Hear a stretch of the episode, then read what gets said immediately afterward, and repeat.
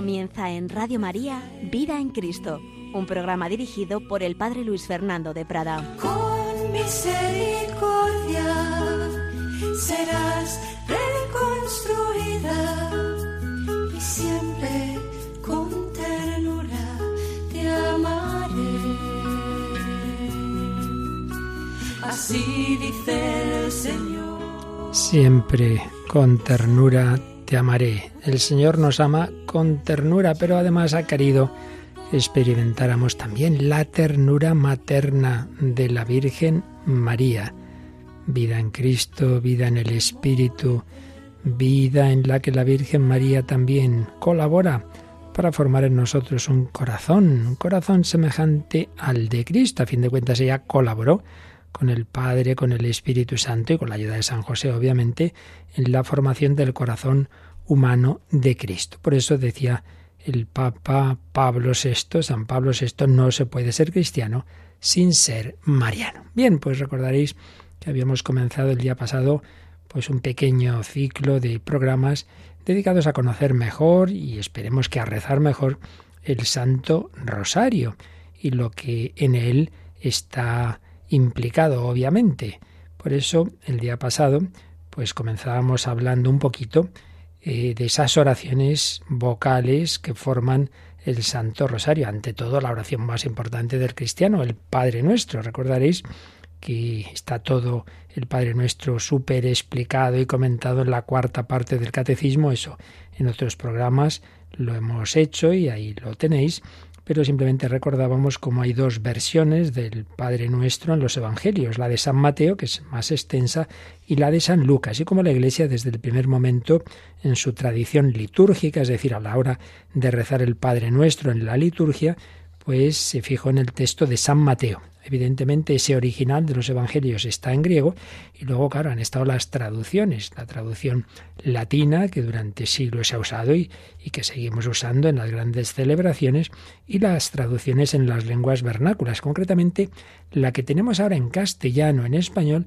es relativamente reciente, es de 1988, porque Juan Pablo II veía en sus muchos viajes por España y los países hispanos que en cada nación se rezaba con alguna variante, porque había traducciones distintas. Entonces se unificó esa traducción y es la que tenemos desde 1988. Y ahí pues aprovecho para insistir en que procuremos todos una cosa es que uno privadamente pueda rezar como a lo mejor lo aprendió de pequeño, que era había algunas diferencias, pero si lo rezamos ya comunitariamente en las parroquias y por supuesto en Radio María, nos atengamos a esa versión litúrgica que se fijó en 1988 también, aunque el rosario no es a liturgia, pero debemos adecuarnos a esa manera comunitaria hablamos también un poquito de la doxología, el gloria al Padre y al Hijo y al Espíritu Santo, muy importante, porque toda oración cristiana, en definitiva, pues debe ir encaminada a glorificar a la Santísima Trinidad. Y ahí sí quisiera decir, que me parece que no lo dije el día pasado, que a veces se mete una pequeña eh, variante que es un error. A veces se oye gloria al Padre, al Hijo y al Espíritu Santo. Primero no nos olvidemos el I, gloria al Padre y al Hijo y al Espíritu Santo. Las tres divinas personas en el mismo nivel con una y ahí esa Y que no nos falte. Gloria al Padre y al Hijo y al Espíritu Santo. Pero también a veces se oye como era en un principio. No, no, no. Como era en el principio, el principio absoluto, es decir, desde toda la eternidad. Y las tres divinas personas son eternas y esa gloria la han tenido desde siempre, como era en el principio. Bien. Padre Nuestro, Doxología y el Ave María, que ahí es donde nos detuvimos mucho, porque así como el Padre Nuestro está ya, pues eso, en el origen, en, en los Evangelios, la doxología, el Gloria Patri, tal como lo rezamos, pues es más o menos del siglo IV. En cambio, el Ave María estuvimos viendo cómo se formó muy paulatinamente. Resumamos lo que veíamos el día pasado. La primera parte del Ave María está formada por esas dos alabanzas, ese saludo del arcángel Gabriel, alégrate, llena de gracia, el Señor está contigo, y la alabanza, la bendición de Isabel, bendita tú entre las mujeres y bendito el fruto de tu vientre. Pero esas dos eh, alabanzas, invocaciones, bendiciones, aparecían sí, aparecían en diversas liturgias, en diversas oraciones, pero como algo independiente, una antífona, una alabanza a María. Luego ya se fueron uniendo y añadiendo el nombre de María, porque el ángel no le dice María, le dice alégrate llena de gracia, pero luego ya pues se dirá Ave María, Ave María. Y, así se mete ahí el nombre de la Virgen María. Y mucho después, siglos después, eh, a la bendición de Isabel se va a añadir el fruto de tu vientre, Jesús, Jesús. La primera parte del Ave María, uniendo esas dos eh, alabanzas y poniendo el nombre de María y posteriormente el de Jesús, bueno, eso se fue formando durante el primer milenio. Eh, acabamos con esa, con la primera parte del, del Ave María. Eh, y en cambio la segunda parte, la que empieza Santa María, Madre de Dios, realmente como tal, como la conocemos ahora, es muy posterior. Es de mediados del segundo milenio. Es verdad que la primera invocación Santa María, Santa María, ruega por nosotros. Sí, eso es bastante temprano, está en letanías, está en la famosa oración bajo tu amparo nos acogemos Santa Madre de Dios, pero así como, como, como una oración, como ahora la conocemos, Santa María, Madre de Dios, ruega por nosotros pecadores, eso se fue formando.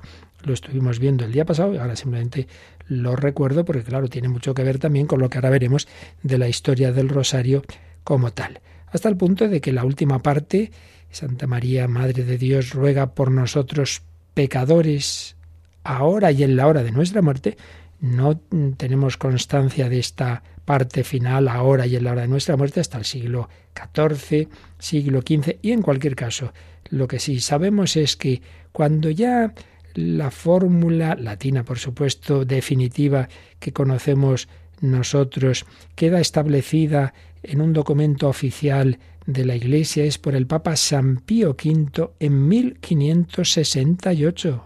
Daos cuenta, estamos en la segunda mitad del siglo XVI, 1568, con ocasión de la reforma litúrgica que hizo posterior al Concilio de Trento, tenemos ya ese texto latino, Ave María, gracia plena, Dominus tecum, benedicta tu in mulieribus, et benedictus fructus ventris tui, Jesu.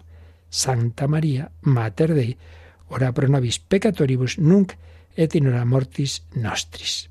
Amén. Sí, también se añadió posteriormente. Bueno, pues esto, eh, como simple recuerdo de lo que veíamos el día pasado, que si queréis repasarlo, pues ya sabéis, lo tenemos en el podcast de Radio María. Pero después de haber hablado del Padre Nuestro, del Ave María y del Gloria, también hicimos alguna alusión a que también al inicio del segundo milenio, hacia el año mil, mil y pico, se formó la salve, también en esos primeros siglos del segundo milenio eh, empieza o se difunde la devoción al ángelus, pero vamos ya a hablar del rosario, del rosario como tal. Recordemos ese inicio de la carta apostólica de San Juan Pablo II, Rosarium Virginis Mariae, leíamos el número primero y nos decía el rosario de la Virgen María, difundido gradualmente en el segundo milenio, bajo el soplo del Espíritu de Dios, es una oración apreciada por numerosos santos y fomentada por el magisterio. Pues démonos cuenta de que nos dice que se difundió en el segundo milenio. Por tanto, es una oración, bueno, que no es de desde los inicios del cristianismo, eso debemos tenerlo claro, pero también tengamos claro que el Espíritu Santo va guiando a su iglesia y hay una serie de verdades y por supuesto de prácticas espirituales, oraciones, incluso cierta evolución en los sacramentos. Es muy claro, por ejemplo, en el sacramento de la confesión o penitencia hay una evolución porque el Espíritu Santo va guiando a su iglesia a lo largo del tiempo y según las circunstancias. Entonces tampoco tiene que extrañarnos que siempre partiendo de las semillas que están en la revelación, que están en la Sagrada Escritura, que están en la vida de Cristo, que están en los inicios de la Iglesia, siempre partiendo de ello, pero luego puede haber una evolución larga de siglos en las que vamos sacando las consecuencias y aplicaciones y vivencia espiritual de esas semillas iniciales. Bueno, pues vamos a ver cómo se fue formando el rosario. No es simplemente una cuestión de erudición histórica, sino que veréis que nos vendrá bien para distinguir lo que es lo más importante, lo que es lo esencial y por tanto esperemos que para rezarlo mejor. Nos quedábamos en que el Catecismo de la Iglesia Católica en su número 2678 dice lo siguiente. La piedad medieval de Occidente desarrolló la oración del rosario en sustitución popular de la oración de las horas. Se nos habla, por un lado, de que es una devoción que como tal pues se va desarrollando en la Edad Media, piedad medieval, ante todo en Occidente, Oriente, el Oriente cristiano es muy mariano, pero allí no, no, no tiene este desarrollo el rosario, tiene en cambio otras prácticas marianas, y también se nos dice en sustitución popular de la oración de las horas, eso de las horas que es la liturgia de las horas, que rezamos también en Radio María, ¿verdad? Laudes, vísperas eh, completas, oficio lecturas, hora intermedia, etc. Vamos a intentar entender un poquito cómo se fue produciendo este desarrollo. Y bueno, quede claro también, ya lo decíamos el día pasado, estamos hablando de, documentos y de realidades de hace siglos. Entonces, bueno, es una historia, yo estoy indagando un poquito, no soy experto en absoluto, intento transmitiros el resumen de lo que saben los que saben, ¿verdad? Pero siempre las cosas más antiguas, siempre con ciertas dudas, hay cosas que a veces unos autores dicen una cosa, otros otras, es natural, son épocas antiguas en las que nos faltan muchísimos documentos y si alguien eh, al oír esto dice, no, no, pues hay una cosa que a lo mejor usted no ha dicho, pues que nos la cuente, con mucho gusto la aprenderemos. Pero en fin, creo que lo que os voy a transmitir está bastante fundado. ¿Por qué nos dice el catecismo que el rosario mm, viene como una especie de sustitución de la liturgia de las horas? Pues porque en los monasterios, nos acordamos de esos grandes monasterios de San Benito, los monasterios benedictinos con sus distintas reformas. Pues claro, se rezaban, la liturgia de las horas, se rezaban los salmos. ¿Cuántos salmos hay? 150. Muchas veces se agrupaban en tres bloques, 50 fundamentalmente penitenciales, 50 sobre la vida espiritual, 50 sobre la vida eterna. Bien, esto es discutible, pero en cualquier caso 150 salmos. 150 salmos que rezaban los monjes, pero había monjes de poca formación humana e incluso analfabetos, claro, pues no podían rezar los salmos, pero eran gente muy buena, muchas veces que tenían más trabajos manuales y no en cambio pues lo que hacían otros monjes de más tipo intelectual y claro, ellos también tenían que rezar, no faltaría más. Y entonces pues fue surgiendo una especie de sustitución en vez de 150 salmos, pues que recen quien no puede leer o quien tiene algún otro motivo que le impide ese rezo de la liturgia de las horas, 150 Padre Nuestros. Entonces, en vez de 150 salmos, 150 Padre Nuestros. Si se solía dividir los 150 salmos en tres bloques de 50, pues también se podían, vamos a hacer 50 Padre Nuestros. Bien, es un dato que aparece en diversos autores que, es claro, no, no, no sabemos precisar, pero indudablemente estaba ese rezar Padre Nuestros en lugar de los salmos. Pero cuando en el siglo XII esa Ave María de la que hablábamos el día pasado, todavía no completa, pero al menos la primera parte y parte de la segunda, empezó a extenderse en el pueblo cristiano y desde luego en los monasterios y muy especialmente en los monasterios cistercienses, el gran abad cisterciense San Bernardo, como bien sabemos, era devotísimo de la Virgen María, pues entonces ya no simplemente 150 Padre Nuestros, sino que se añadió o se sustituyó el Padre Nuestro por las Ave Marías. Con lo cual se fue propagando rezar 150 Ave Marías. Y a este rezo de 150 Ave Marías se le llamó el Salterio de la Bienaventurada Virgen, Salterium Beate Virginis. Tenemos, por otro lado, diversos datos dispersos. Ahí pues aparece en el siglo XIII en Inglaterra un abad cisterciense que escribe unas meditaciones en las que aparecen 15 gozos de Nuestra Señora. Y cada meditación terminaba rezando un Ave María, como estaba entonces formada el Ave María. Bien, hagamos un momento de inciso también para decir algo sobre la palabra rosario, porque también es más o menos de esta época, siglo XII o así. Aquí pues nos vamos a encontrar diversas tradiciones y diversos eh, autores que dicen uno se fija en una cosa, otro tal, son complementarias, no es que una excluya a la otra. Se habla, era la época del amor cortés a la mujer, los jóvenes ofrecían rosas a sus novias. Y claro, pues también hay quien dice, oye, oye, la mujer por excelencia es María. Vamos a ofrecerle rosas. Cada saludo, cada Ave María es una rosa. Bueno, pues esas rosas podemos formar una corona con ellas y se la ponemos en las imágenes de Nuestra Señora, en la cabeza. Señalan algunos autores que de ahí viene el nombre francés del rosario, chapelet, que tiene en, relación con la palabra chapeau, sombrero. Entonces sería esa corona de, de rosas que se pone que, pondrían a, la Virgen María, pues sería uno de los motivos de ese nombre. Hay quien saluda a la Virgen María con el título de Rosa. Tenemos un autor, Hermann, que le dice, Alégrate tú, la misma belleza. Yo te digo, Rosa, Rosa. Y en un manuscrito francés medieval se lee, cuando la bella Rosa María comienza a florecer, el invierno de nuestras tribulaciones se desvanece y el verano de la eterna alegría comienza a brillar. Con lo cual, pues va entrando ese cantar a María como jardín de rosas. Jardín de rosas en latín medieval se dice rosarium.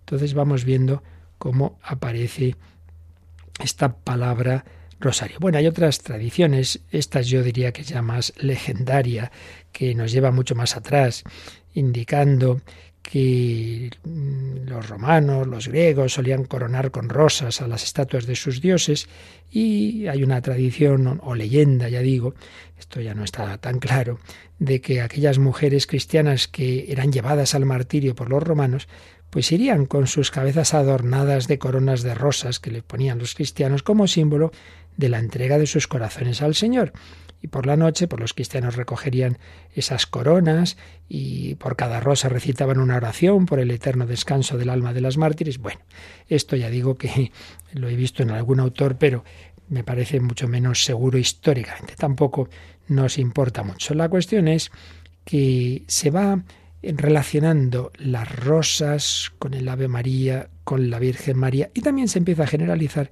el uso de un cordón con nudos, porque si hemos dicho que se rezaban 150 Padre Nuestros y luego 150 Ave Marías, pues claro, hacía falta, venía bien, pues algo para ir contando.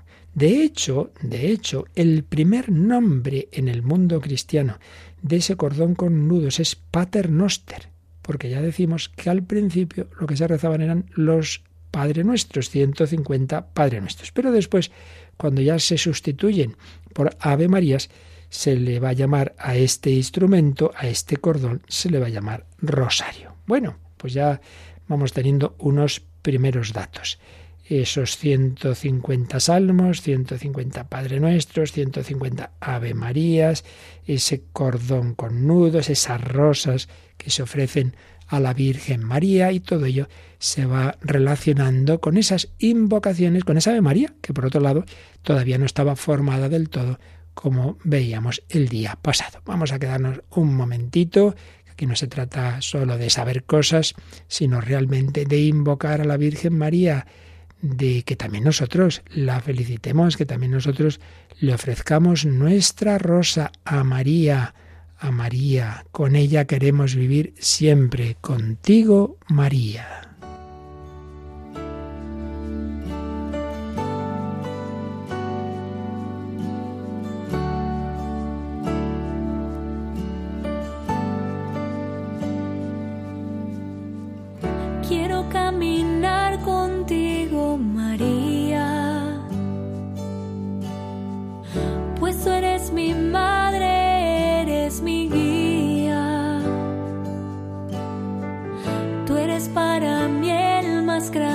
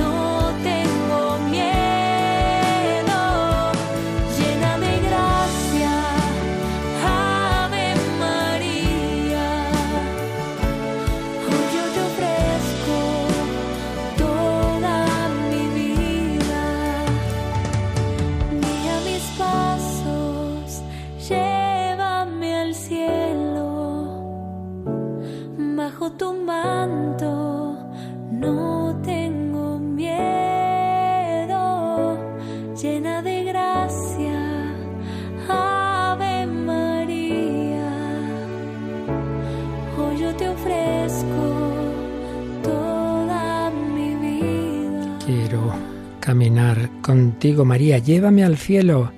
El rosario, una cadena que nos lleva al cielo de la mano de la Virgen María. Aquí seguimos en Radio María, un servidor Padre Luis Fernando de Prada, intentando resumir esta historia y fundamentalmente veremos lo que implica para la espiritualidad del Santo Rosario. Habíamos visto cómo el origen está en la sustitución de esos 150 salmos por 150 Padre Nuestros, luego por 150 Ave Marías, que todavía no estaban como tal oración que conocemos ahora formada del todo en la Ave María. Pero bueno, 150. ¿Y cuándo se empiezan a dividir en esas decenas que, que rezamos ahora? Bueno, pues parece ser que hay un cartujo, un cartujo de la cartuja de Colonia, que va a ser esta cartuja siempre muy importante en toda la devoción mariana y espiritualidad del Rosario, el cartujo Enrique Eger de Calcar, que muere allá por el 1408, y este es el que divide las 150 Ave Marías en 15 decenas, insertando al principio el Padre Nuestro entre decena y decena. Eso ya se va pareciendo más a nuestro rosario. Ya no son simplemente una Ave María y otra y otra y otra, sino mm, decenas, diez Ave Marías y al principio el Padre Nuestro. Otro cartujo posterior de esa misma cartuja, Domingo de Prusia, propone una forma de salterio mariano en que en vez de decir no recemos las 150 Ave Marías, sino 50. Vamos a rezar 50. 150 son demasiadas, vamos a rezar las 50. Pero, eso sí, se añadía eh, a cada una de, de estas Ave Marías una referencia a un acontecimiento evangélico, a modo de cláusula o ritornelo mnemotécnico que cerraba la misma Ave María. Me explico. Si estamos, mm, vamos a, contemplar, diríamos nosotros, el, misterio del nacimiento de Belén. Pues entonces el Ave María terminaría así, la primera parte. Y bendito es el fruto de tu vientre, Jesús, que nació en Belén. Es decir, se añadía a ese, a ese nombre de Jesús un misterio. Jesús que nació en Belén. O Jesús que predicó en la vida pública. O Jesús que sufrió en Gesemaní. O Jesús que murió en la cruz. Y así se fue extendiendo esta costumbre, que luego ya veremos en su momento, que Juan Pablo II recoge en su carta apostólica sobre el rosario, esa costumbre de añadir una terminación diferente sobre Jesús en esa primera parte del Ave María, que viene muy bien porque es una manera también de centrar la mirada en un aspecto de la vida de Cristo. De hecho, pues llegó a haber en un primer momento de esas cláusulas finales, había 14 que se referían a la vida oculta de Cristo. La infancia y vida oculta. Seis a la vida pública. Con lo cual, dicho sea de paso, podemos ver que lo que hizo Juan Pablo II de añadir misterios luminosos ya tenía sus precedentes. Seis a la vida pública. Veinticuatro a la pasión. Pues se fijarían en en muchos aspectos de la pasión. Jesús coronado de espinas, pero no solo eso, sino que irían pues Jesús eh, condenado por Pilato, etc. 24 a su pasión y 6 a la glorificación de Jesús y de su madre. Esto se fue extendiendo de manera que hubo muchas formas de, de salterio mariano y llegó a haber 300 cláusulas referentes al Evangelio, es decir, 300 momentos evangélicos a los que se hacía alusión en, en Ave María, pues a uno, a otro, al final hasta 300 posibles momentos evangélicos. Bueno, pues ya tenemos otro dato muy interesante, el unir el rezo del Ave María con la referencia, la contemplación de un misterio, podemos decir nosotros, de la vida de Cristo un misterio de la vida de Cristo. No que en las diez Ave Marías, como hacemos nosotros, toda esa decena se contempla misterio, sino que en cada Ave María se hacía alusión a un determinado misterio de la vida de Cristo. Seguimos adelante. Llegan después de las órdenes monacales, después de esos monasterios de benedictinos, cistercienses, etcétera, la gran época de las órdenes mendicantes, dominicos, carmelitas, franciscanos, agustinos, etcétera que van difundiendo cada vez más entre el pueblo ese rezo del Salterio de María, que ya se empieza a llamar Rosario de la Bienaventurada Virgen María. Y aquí es donde empiezan a cobrar un especial protagonismo los dominicos, particularmente uno, Alano de la Roche, que vive entre 1428 y 1478. Este Alano pues es importante en esta difusión y, y explicación del rosario, y es a él a quien se le debe la atribución a Santo Domingo de Guzmán de esta piadosa práctica. Entonces surge esa tradición de que la Virgen le entregó el rosario a este santo, a Santo Domingo, entonces lo consideramos así como fundador del rosario. Bueno, tiene cierto fundamento por la importancia de los dominicos y de Santo Domingo, en tanto en cuanto en su época se, conocía todavía parcialmente el rosario, etcétera, pero no es que eh, creamos que así ya el rosario que conocemos hoy día se lo da la Virgen a Santo Domingo. Pues no, eso históricamente ya sabemos que no es así. Y tiene su fundamento, ya digo, histórico esta tradición en este dominico alano del arroz que lo atribuye a Santo Domingo. Pero el mismo alano hablará de rosario viejo y nuevo, distinguiendo entre el simple salterio de las Ave Marías, rosario viejo, y el salterio que incorpora la meditación de los misterios de la vida de Cristo, encarnación, pasión, muerte, gloria de Cristo y de María.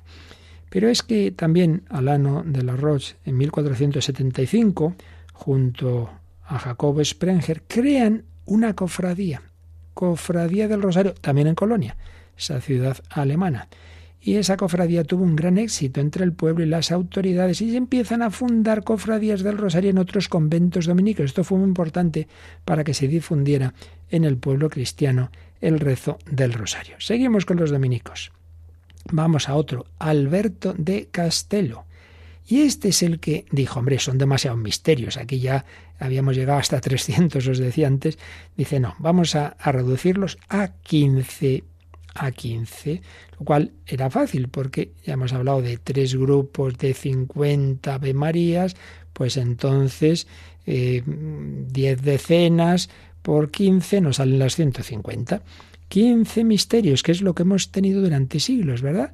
Los misterios gozosos, dolorosos y gloriosos, proponiendo a la meditación esos misterios, pero manteniendo esas cláusulas que decíamos de Jesús, nacido en Belén, Jesús eh, que, que, va en el seno de María, etcétera, como simples complementos al misterio o reclamos mnemotécnicos para la recitación de las Ave Marías.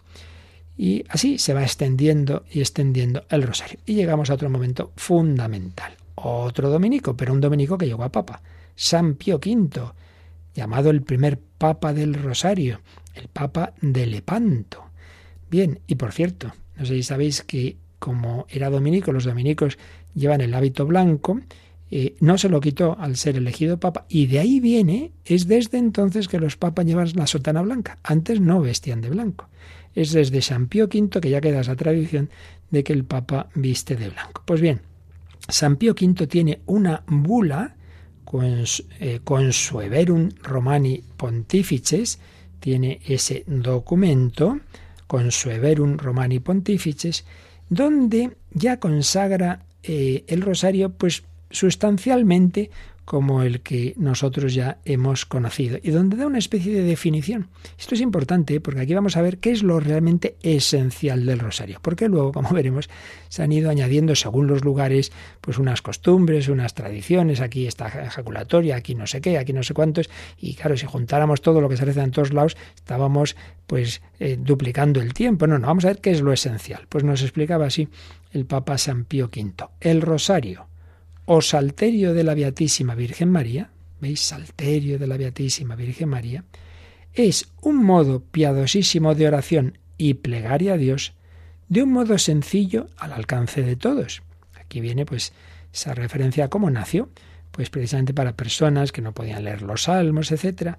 Es un modo piadosísimo de oración y plegaria a Dios, no lo olvidemos. En último término, la oración se dirige a Dios, la Virgen María está ahí, pero, pero la plegaria eh, se dirige a Dios de un modo sencillo, al alcance de todos.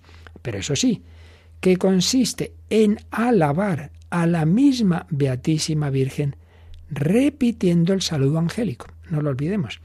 Lo primero que rezamos en cada Ave María es lo que le dijo el ángel a la Virgen María, repitiendo el saludo angélico por 150 veces. ¿Cuántos son los salmos del Salterio de David? Aquí hace alusión a este origen histórico del rosario del Salterio de María. Había 150 salmos, pues 150 Ave Marías sería el rosario completo cuando tenía esas tres partes.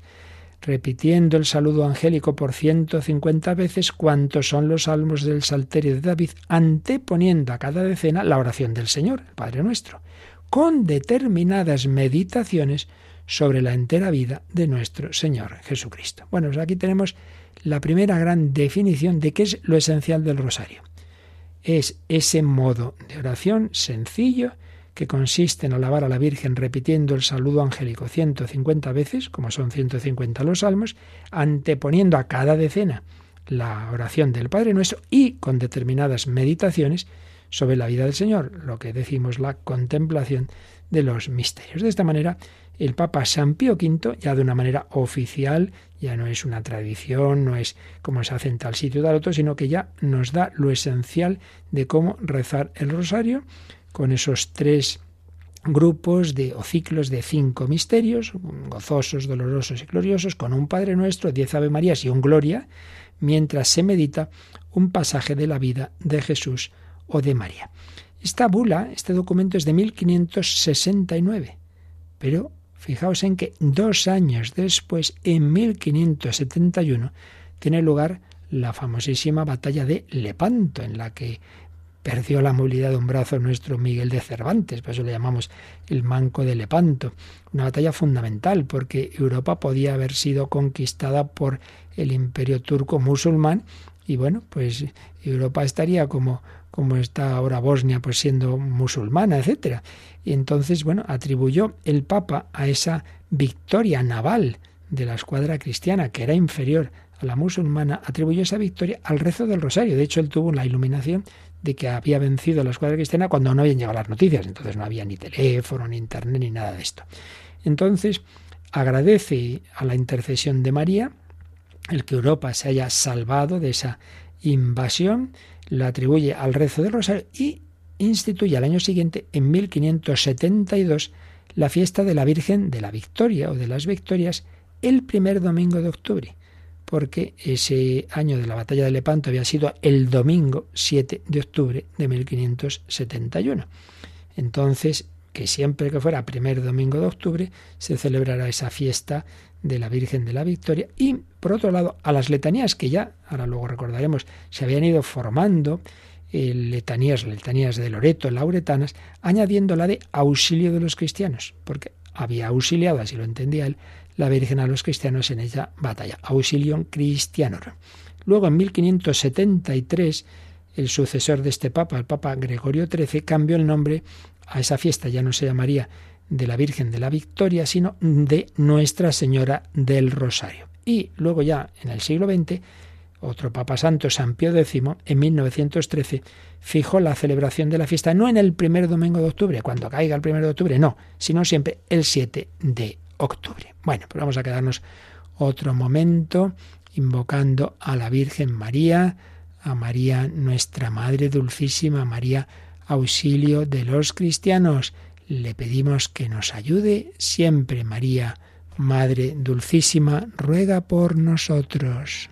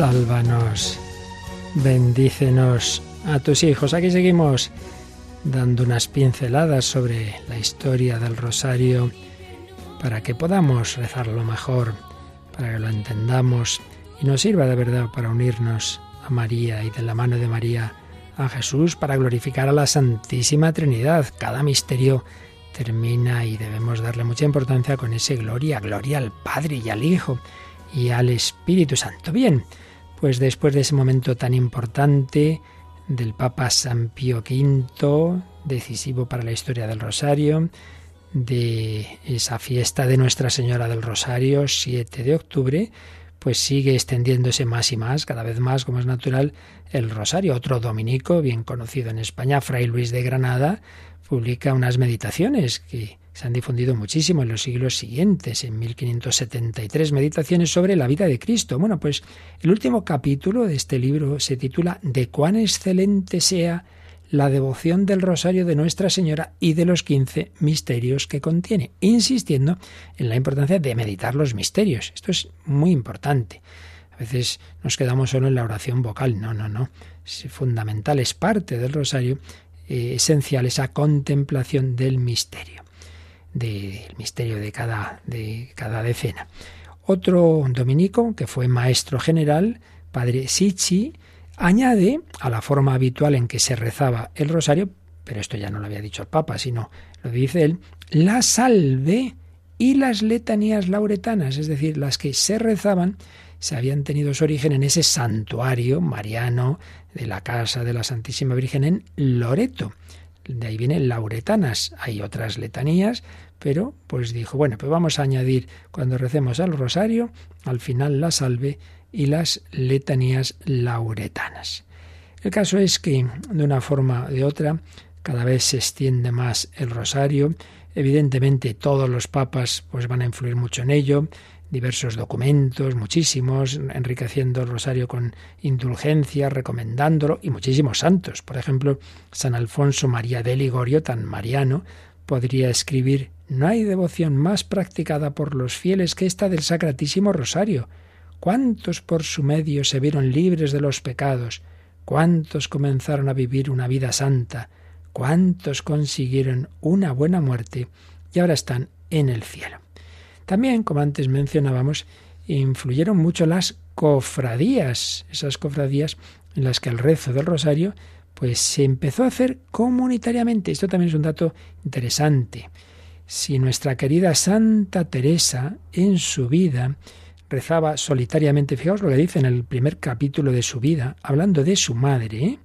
dice, eh, primero habla de ella misma y dice que yo, ella, procuraba soledad para rezar mis devociones, que eran hartas, en especial el rosario, del que mi madre era muy devota y así nos hacía serlo. O sea que ya vemos, en la familia de Santa Teresa había esta devoción del rosario, pero dice que a ella le gustaba rezarlo sola. Pero en las cofradías se empieza ese rezo comunitario, que ahí es de donde viene, oye, pues este grupo, venga, vosotros Dios te salve María, vosotros Santa María de, ese rezo comunitario pues empieza a hacerse así. Y por cierto, esa costumbre que tenemos, al menos en España, no sé si en otros países, que primer misterio, tercero y quinto empiezan unos la primera parte y luego cambiamos segundo y cuarto. Bueno, eso es una costumbre en España y no sé si en todas las partes de España, pero no en otros sitios. Vas a Fátima, vas a Lourdes, no ves que se haga eso, lo digo, porque hay muchas cosas que, muchas veces el oyente llama y dice, oiga, ¿y por qué no se hace así o así? Bueno, que es que son, dependen de cada sitio y no son para nada en absoluto algo esencial ni que para nada lo hayan señalado los papas, los diversos documentos, etcétera. Y hay pues diversas formas, todas ellas lícitas y que dependen de, de la devoción de cada uno, pero que tampoco se pueden imponer a los demás. ¿Qué más ha habido en la historia del rosario ya en los últimos siglos? Bueno, pues diversas iniciativas, no vamos a detallar todo. Por ejemplo, el Rosario Perpetuo en Bolonia en 1641, este maestro general dominico, el padre Ricci, organizó el rezo del rosario en distintos grupos y cofradías, de manera que siempre durante el año hubiera alguien, algún fiel, rezando los quince misterios, que en algún sitio se esté rezando, rosario perpetuo. Luego, una joven laica francesa, importante en la historia de las misiones del Domun, eh, Paulina Haricot, pues organizó el Rosario Viviente, con un carácter misionero y de evangelización del mundo obrero. Ella lo era. Organizó grupos de 15 personas en las que cada una de esas personas se comprometía a rezar al día al menos un misterio del rosario. Entonces, bueno, pues también tenemos esa continuidad del rosario. Bueno, ¿y eso de que octubre sea el mes del rosario, sabéis dónde surgió? ¿Y a quién se le ocurrió algún papa? Pues no, surgió en Éfija, en Sevilla, en Éfija. Eh, es donde se, surgió la idea en 1867, gracias a otro dominico, el padre José María Peralta, de este es el mes de octubre, pues mes del Rosario. No sé si por porque era la fiesta del Rosario en ese 7 de octubre, como hemos dicho antes, eh, o en ese primer domingo de octubre, y había sido esa batalla de Lepanto, si por eso o por otro motivo, el caso es que empieza ese mes del Rosario. En Écija, eso sí, León XIII recoge la idea y lo extiende a la Iglesia Universal. El fomentar el Rosario, especialmente en el mes de octubre, lo extiende en 1883. Más cosas. Rosario de la Aurora según parece, ya os decía antes, que aquí yo recojo datos que bueno, que luego probablemente haya otros por ahí que se podrían complementar y que no sean eh, todas estas cosas tan seguras, pero parece ser que el rosario de la aurora empieza hacia 1860 en varias regiones españolas, Navarra, Aragón, Murcia. Luego ya, si nos vamos al siglo XX, no podemos olvidarnos del famoso padre Peyton, que organiza la Cruzada del Rosario en familia. ¿Cuántas veces habremos oído aquel lema, verdad? Familia que reza unida, permanece unida. ¿Y cuándo fue el primer rosario que se rezó en una radio? Pues según tengo el dato, que a lo mejor alguien me lo puede complementar, pues fue en Barcelona desde una iglesia de los dominicos, una vez más, pues grandes difusores del rosario. Bueno, obviamente ha habido un impulso fortísimo al rezo del rosario dado directamente por la Virgen María en las famosísimas apariciones de Lourdes y de Fátima. Claro, recordad que en Lourdes la Virgen reza el rosario con Bernadette.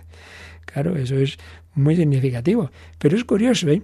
Porque ya digo que el rosario no es que la Virgen lo, lo, entregue tal como lo conocemos ahora en el siglo XIII, no, no, se fue formando poco a poco, pero una vez que ya está formado y recomendado por los papas, pues la Virgen Así como en 1858 dice yo soy la Inmaculada Concepción cuatro años después de que el Papa Pío IX había definido definitivamente que eso era una verdad de fe, la Inmaculada Concepción, pues también siglos después de que ya el rosario se ha formado de la forma que, que más o menos ya conocemos, pues la Virgen dice esto está muy bien esta, esta oración, así que a ver si la rezáis. Y pues la reza con Bernadette y por supuesto en Fátima de una manera muy particular varias veces va a decir a los pastores de Fátima, rezad el rosario todos los días.